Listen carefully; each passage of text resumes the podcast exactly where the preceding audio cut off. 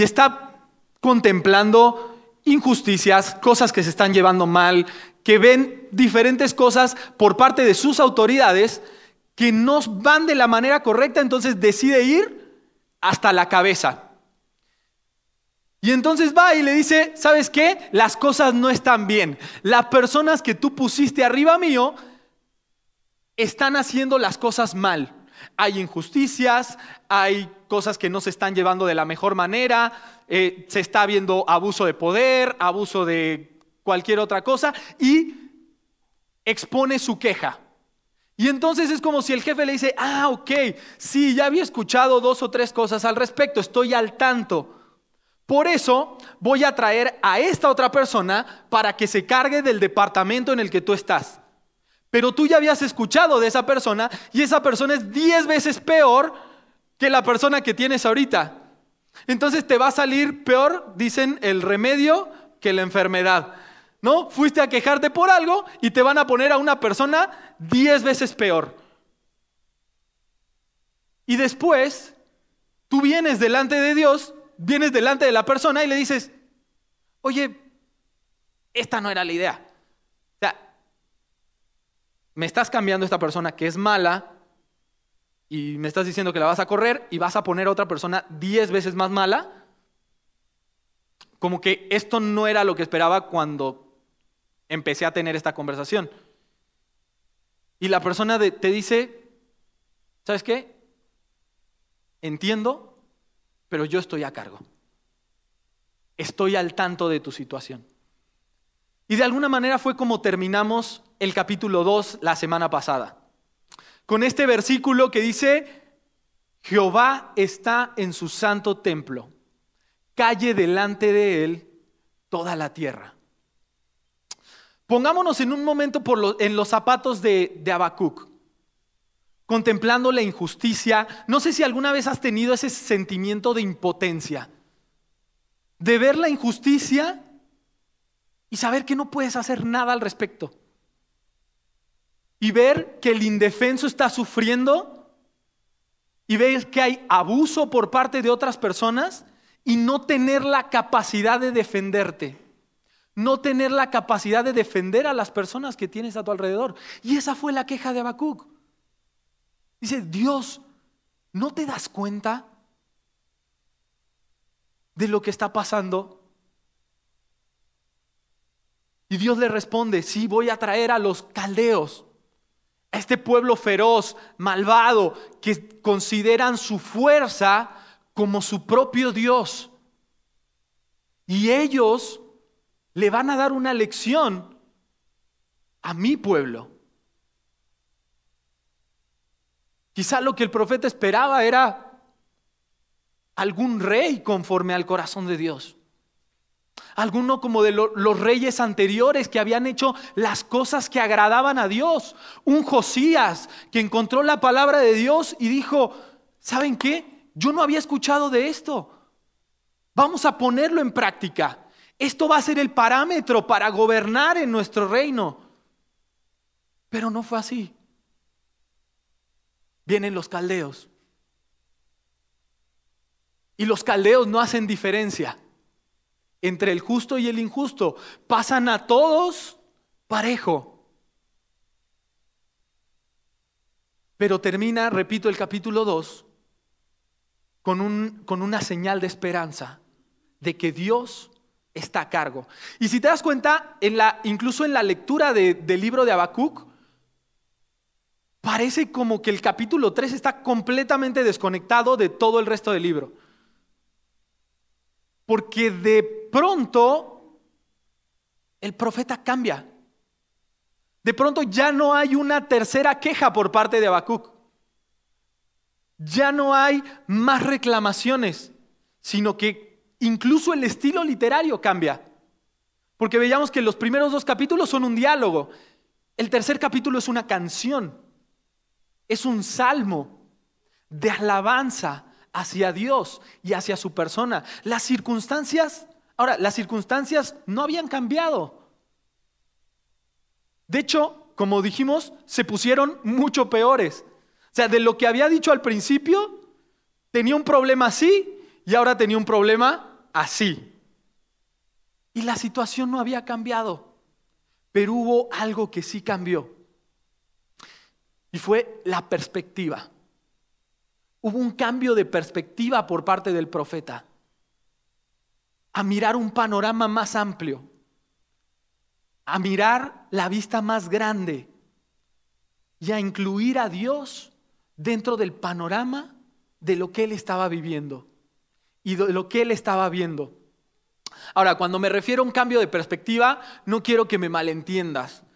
Cambio de perspectiva, no te estoy hablando de que si veo el vaso medio lleno, medio vacío, eh, que en pensar, tampoco estoy hablando de pensar que, bueno, tranquilo, después de la calma, después de la tormenta, siempre viene la calma.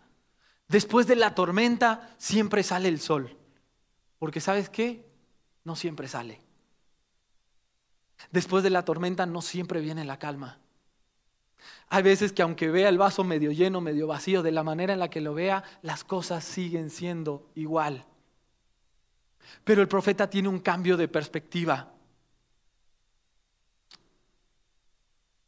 ¿Alguna vez te has sentido como el profeta Habacuc?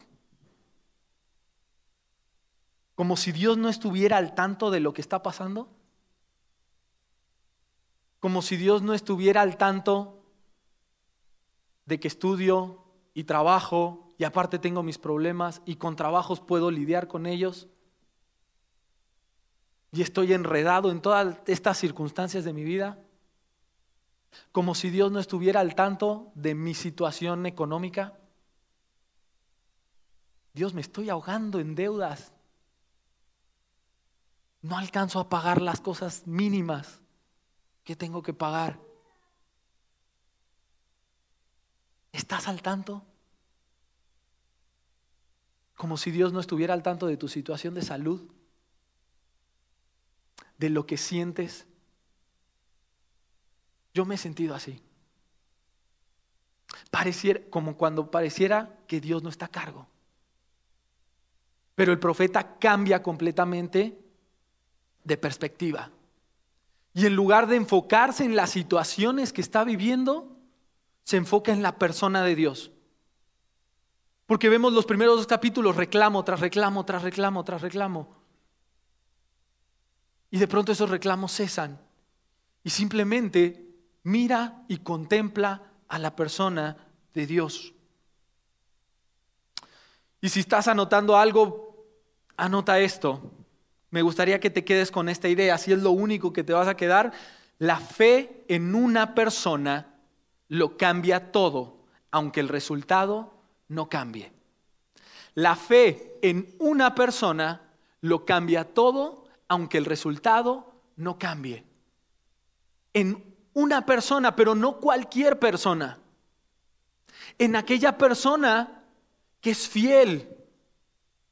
En aquella persona que no cambia, en aquella persona que puede hacer todas las cosas mucho más abundantemente de lo que nosotros pedimos o entendemos, dice la palabra de Dios, en la persona de Dios. Cuando coloco mi fe en la persona de Dios en lugar de los resultados, todo cambia aunque nada cambie. Cuando pongo mi fe en la persona de Dios en lugar de en los resultados, todo cambia, aunque los resultados no cambien. ¿Cómo puedo estar enfocado en los resultados? Suena legítimo, pero a veces miramos como si no hubiera nada más aparte de la situación que estamos viviendo. Y es válido.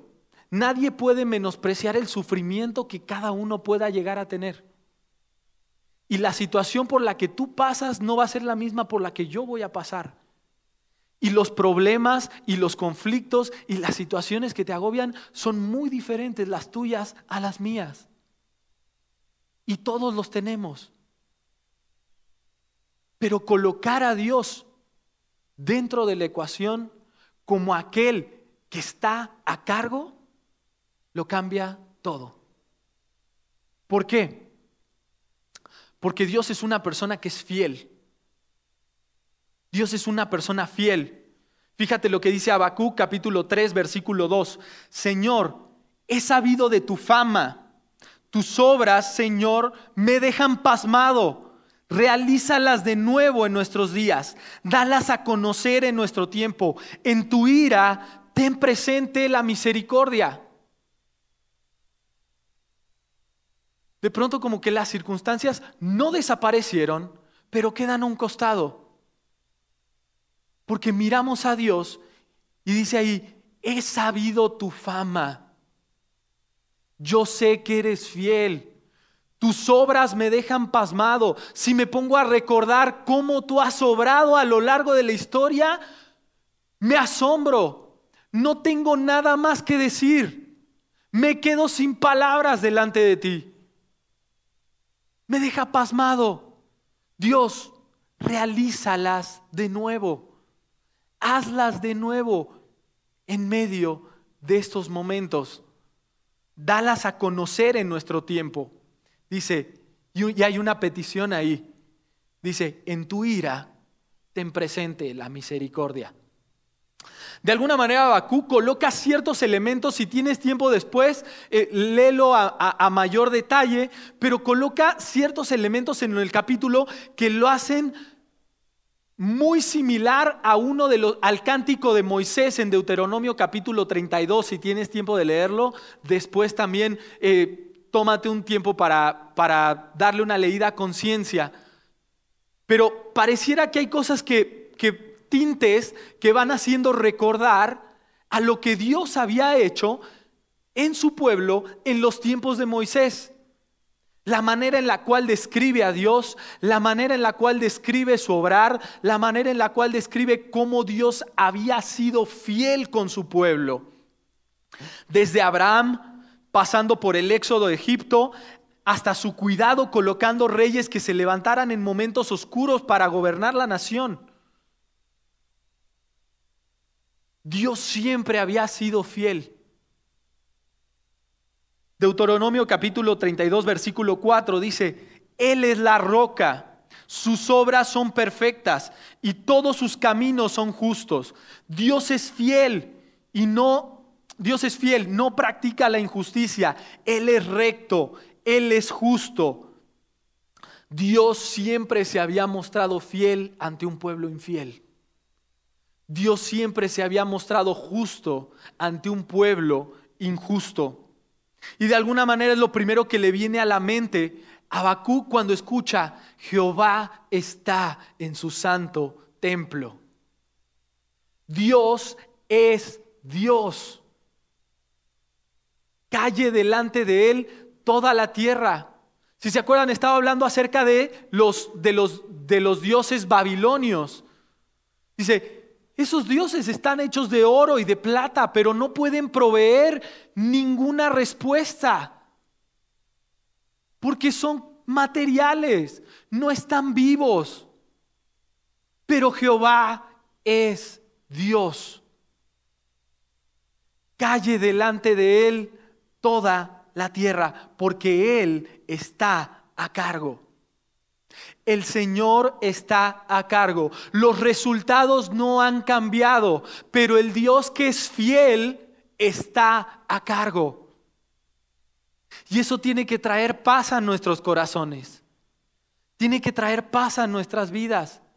De que aquella persona que ha sido fiel por toda la historia sigue siendo fiel hoy. El que sacó a su pueblo de Egipto el que le sustentó con maná por cada uno de los días que estuvieron divagando en el desierto por años. Que cada mañana no tenían que preocuparse si mañana iba a venir maná, porque sabían que Dios era fiel. Y el que los había sacado de ahí era el mismo, el que los había sacado de Egipto, era el mismo que los iba a sustentar en el trayecto a la tierra donde Él los iba a llevar. Dios es fiel. Y de alguna manera cuando perdemos alguna de las cosas que amamos, alguna de las cosas que valoramos, trabajo, dinero, cosas materiales, salud, incluso las personas a, quienes amamos, solemos enfocarnos en aquello que se nos fue quitado. Muchas veces poniendo en tela de juicio la fidelidad de Dios e incluso su justicia. Y perdemos la perspectiva de que Dios está en medio de lo que estamos pasando y que Él está a cargo y que Él ha sido fiel. No sé si te ha pasado, pero cuando tendemos a perder algo, por más mínimo que sea, o algo no sale como nosotros esperamos, cuando los resultados no se dan de la manera que queremos, parece que todo nuestro mundo se oscurece. Y solamente tenemos ojos para eso, desde lo más pequeño hasta lo más grande.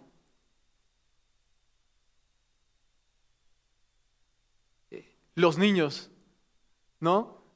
cuando no le, cuando no le compras algo, es que nunca me compras nada. Es que siempre quiero y nunca me compras.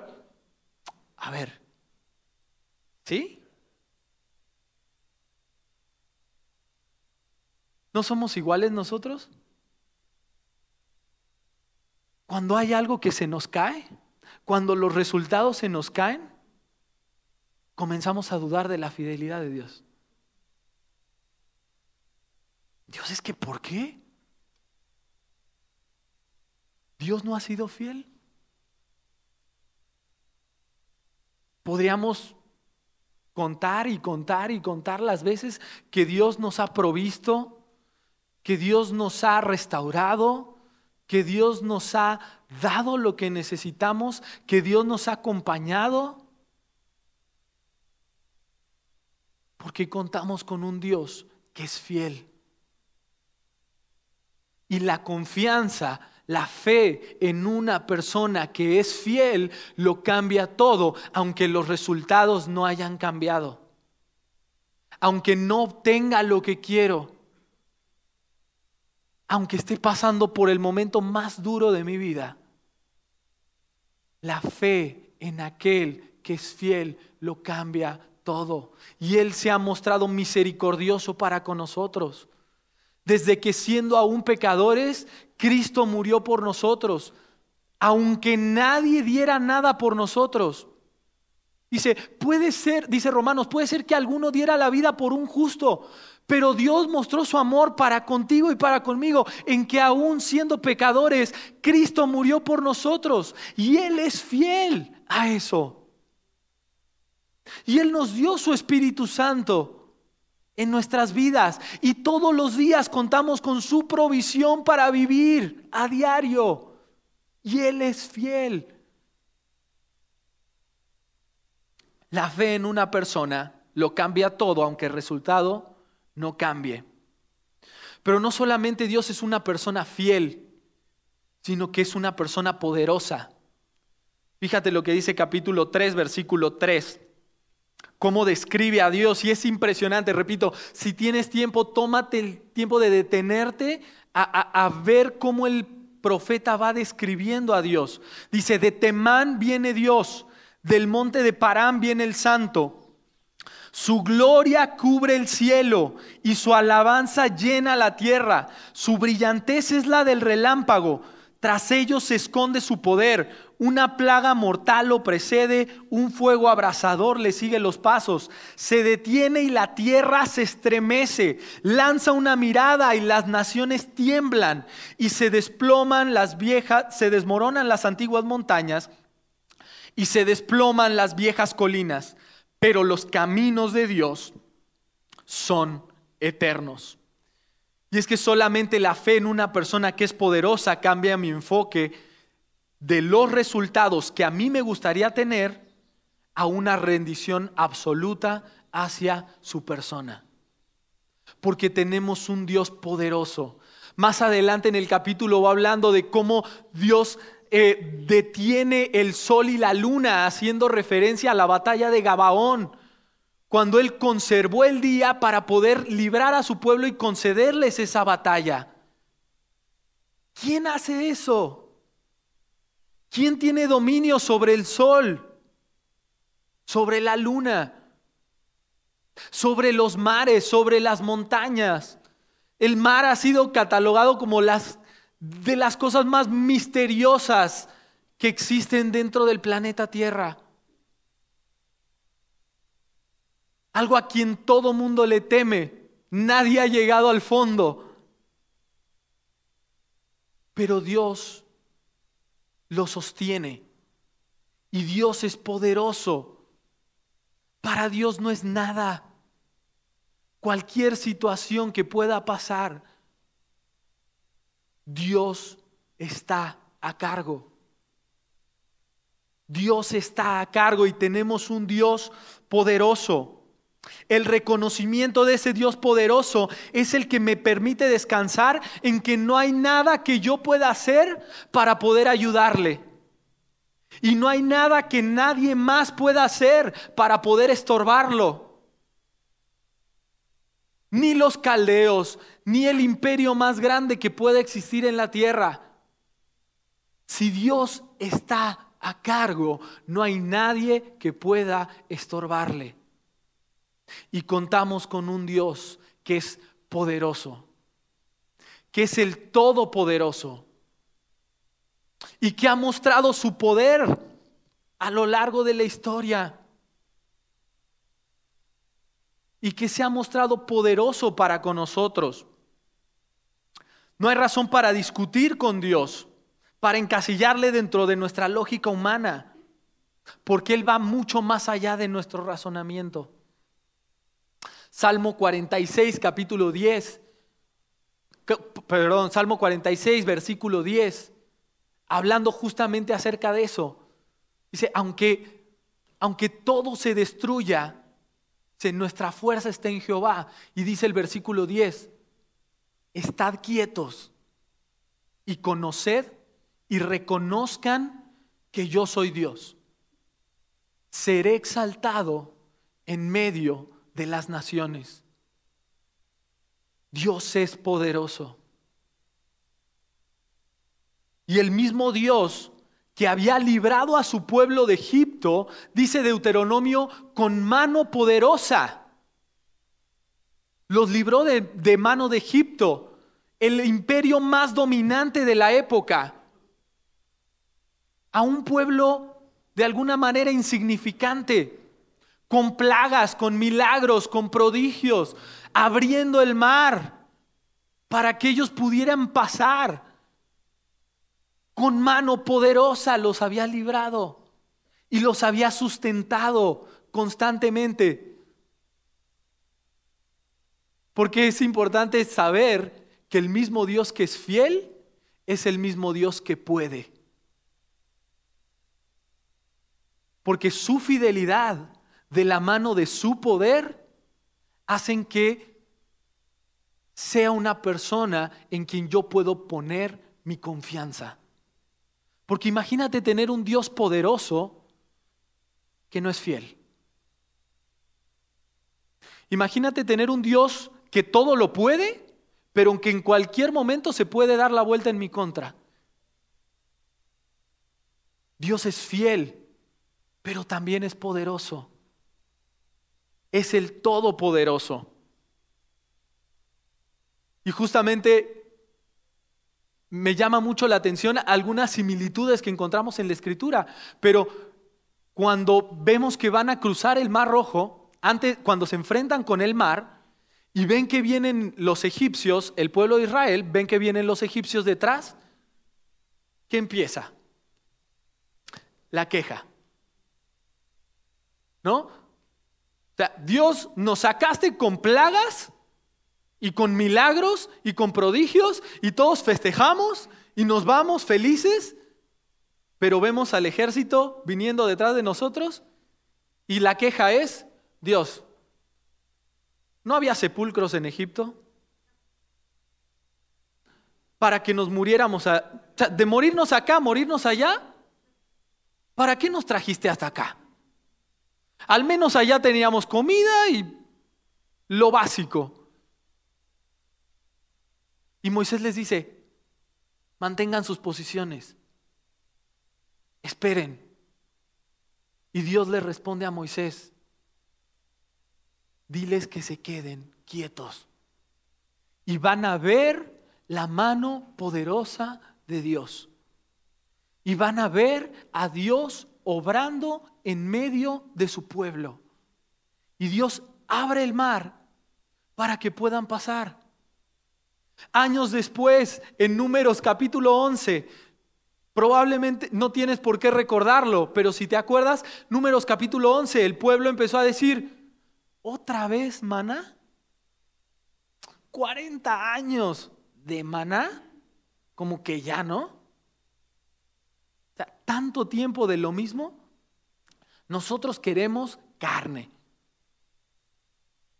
Y Dios dice, ¿sabes qué? Vamos a darle carne. Y no le vamos a dar carne un día, le vamos a dar ni dos ni cinco. Van a alimentarse de carne por un mes completo. Esto es una conversación de Moisés con Dios. Y Moisés dice, a ver, a ver, espérate. Son como 600 mil personas. Son, es un ejército de 600 mil hombres. Ni, ni, eh, ni sacando de todo el ganado que tenemos, le podríamos dar de comer carne por un mes a toda esta gente.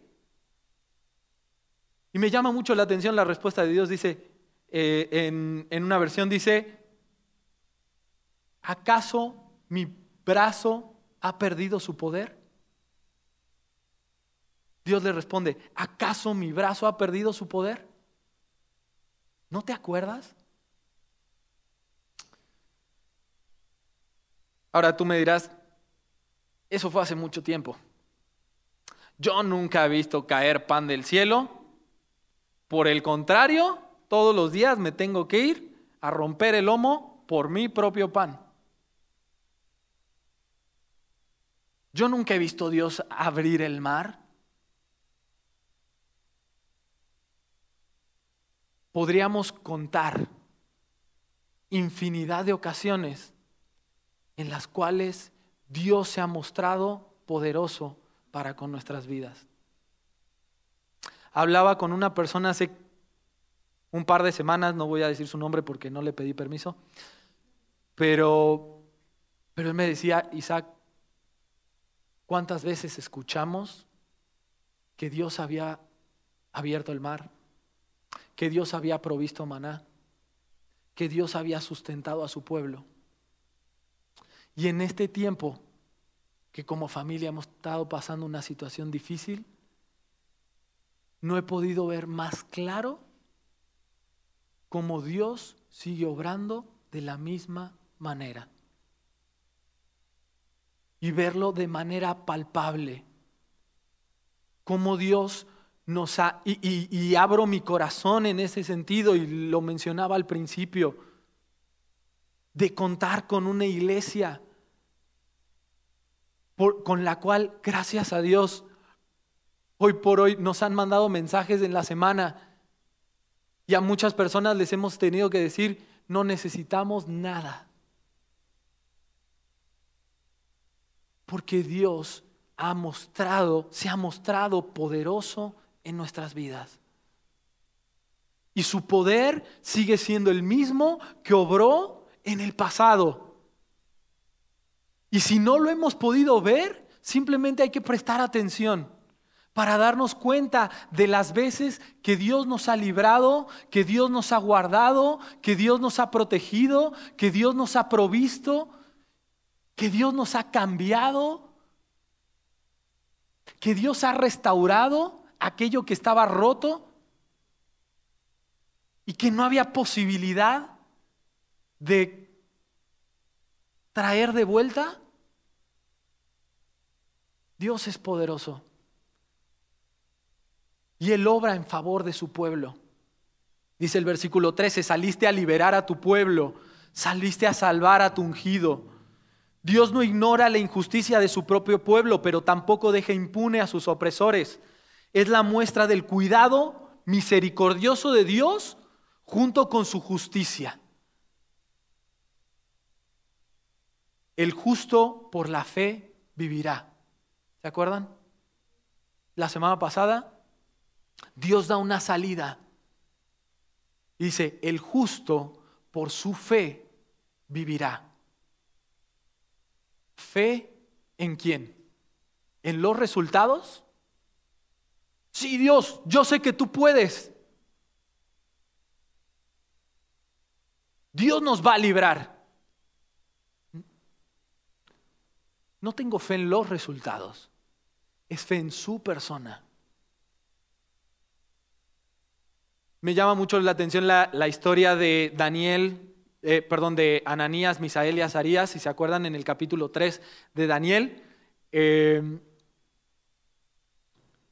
ellos ya están en Babilonia, muchos años después de esto, un par de años después de esto, ya están en Babilonia y están dentro de un grupo élite, por así decirlo, de, en Babilonia. Dicen, ¿saben qué? Todos se tienen que postrar. Cuando suene la trompeta, todos se van a tener que postrar ante la gran estatua que se ha edificado, Nabucodonosor. Entonces tocan la trompeta, todos se postran y tres gatos locos ahí parados. Se quedan viendo y todavía se lo repiten, ¿no? Como, ah, no sé si sea un tema de idioma, a ver, les repito. Lo que tienen que hacer es, cuando suene la trompeta, se van a inclinar. Y ellos dicen, ¿sabes qué? No nos vamos a inclinar. Y Nabucodonosor se enciende en ira y manda a calentar el horno de fuego y dice, entonces los voy a tirar al horno de fuego. Dice, y ahora sí, de ese horno vamos a ver que Dios los libra. Y me vuela la cabeza la respuesta de ellos. Porque le dice, ¿sabes qué? Mi Dios puede librarnos del horno de fuego. Estoy completamente seguro. Pero si no lo hace, de todas formas, no vamos a adorar a tu estatua ni a tus dioses. Fe en la persona no en los resultados. Pero también Dios es una persona buena y una persona suficiente. Vemos que es una persona fiel, es una persona poderosa, pero es una persona buena y es una persona suficiente. Habacuc capítulo 3, versículo 16 al 19. Dice, al oírlo se estremecieron, se estremecieron mis entrañas a su voz me temblaron los labios, la carcoma me caló los huesos y se me aflojaron las piernas. Pero yo espero con paciencia el día que la calamidad vendrá sobre la nación que nos invade. Aunque la higuera no florezca, aunque ni haya frutos en las vides, aunque falle la cosecha del olivo y los campos no produzcan alimentos, aunque en el aprisco no hay ovejas, ni ganado alguno en los establos, aún así yo me regocijaré en el Señor. Me alegraré en Dios mi libertador. El, el Señor omnipotente es mi fuerza. Da a mis pies la ligereza de una gacela y me hace andar por las alturas. Acuérdate que todo esto de lo que estamos hablando, el imperio babilónico todavía no había llegado. Las circunstancias difíciles estaban a punto de ponerse peores. Ahora quiero decir algo, la fe no es sinónimo de permanecer estoico ante las circunstancias a nuestro alrededor.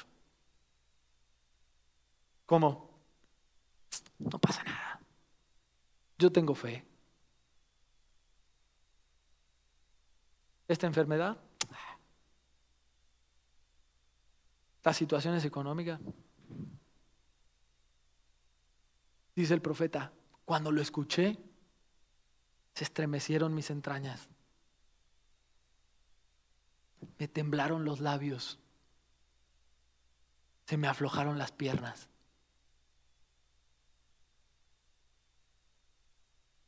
A veces la fe se ve cuando no se pueden sostener las rodillas, cuando hay lágrimas en nuestros ojos. cuando hay dolor en nuestro corazón. Pero la fe en una persona lo cambia todo, aunque los resultados no cambien. Los babilonios creían que su fuerza era su Dios.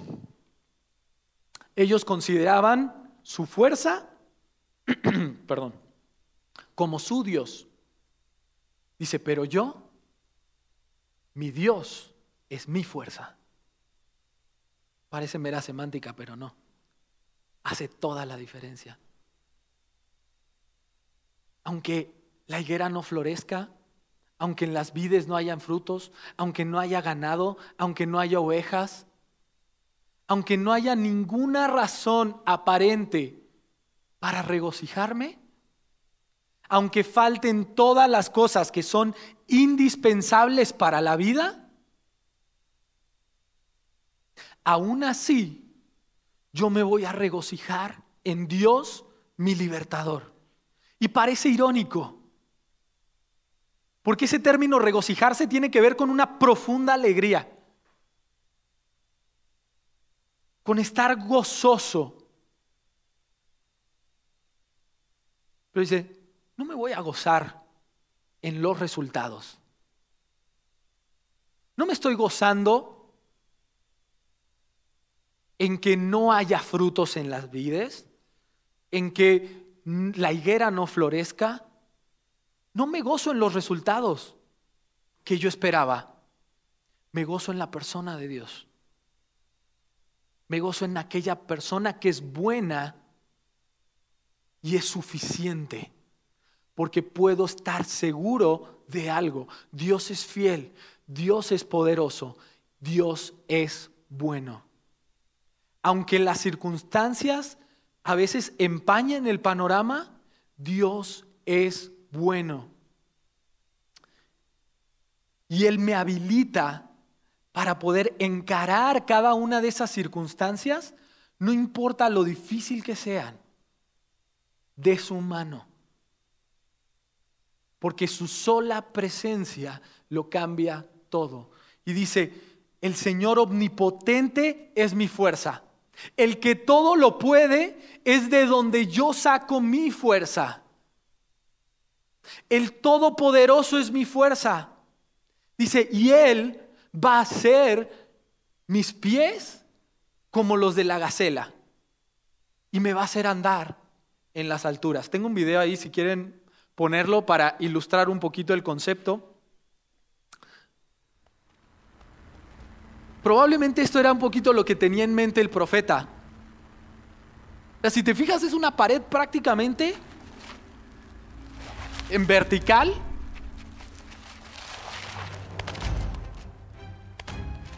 Y ahí van las gacelas.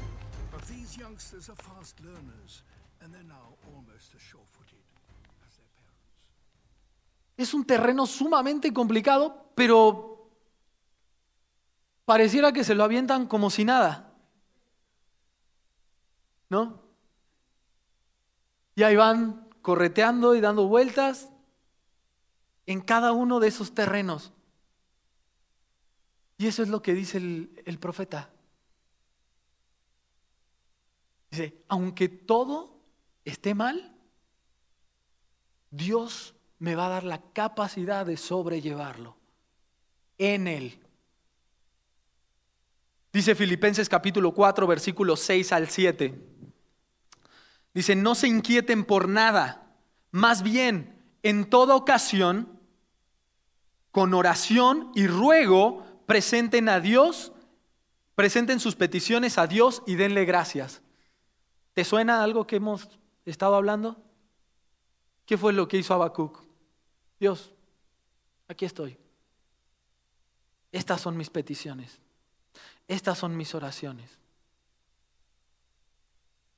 Dice versículo 7, y la paz de Dios, que sobrepasa todo entendimiento, cuidará sus corazones y sus pensamientos en Cristo Jesús. No me pidas que te lo explique.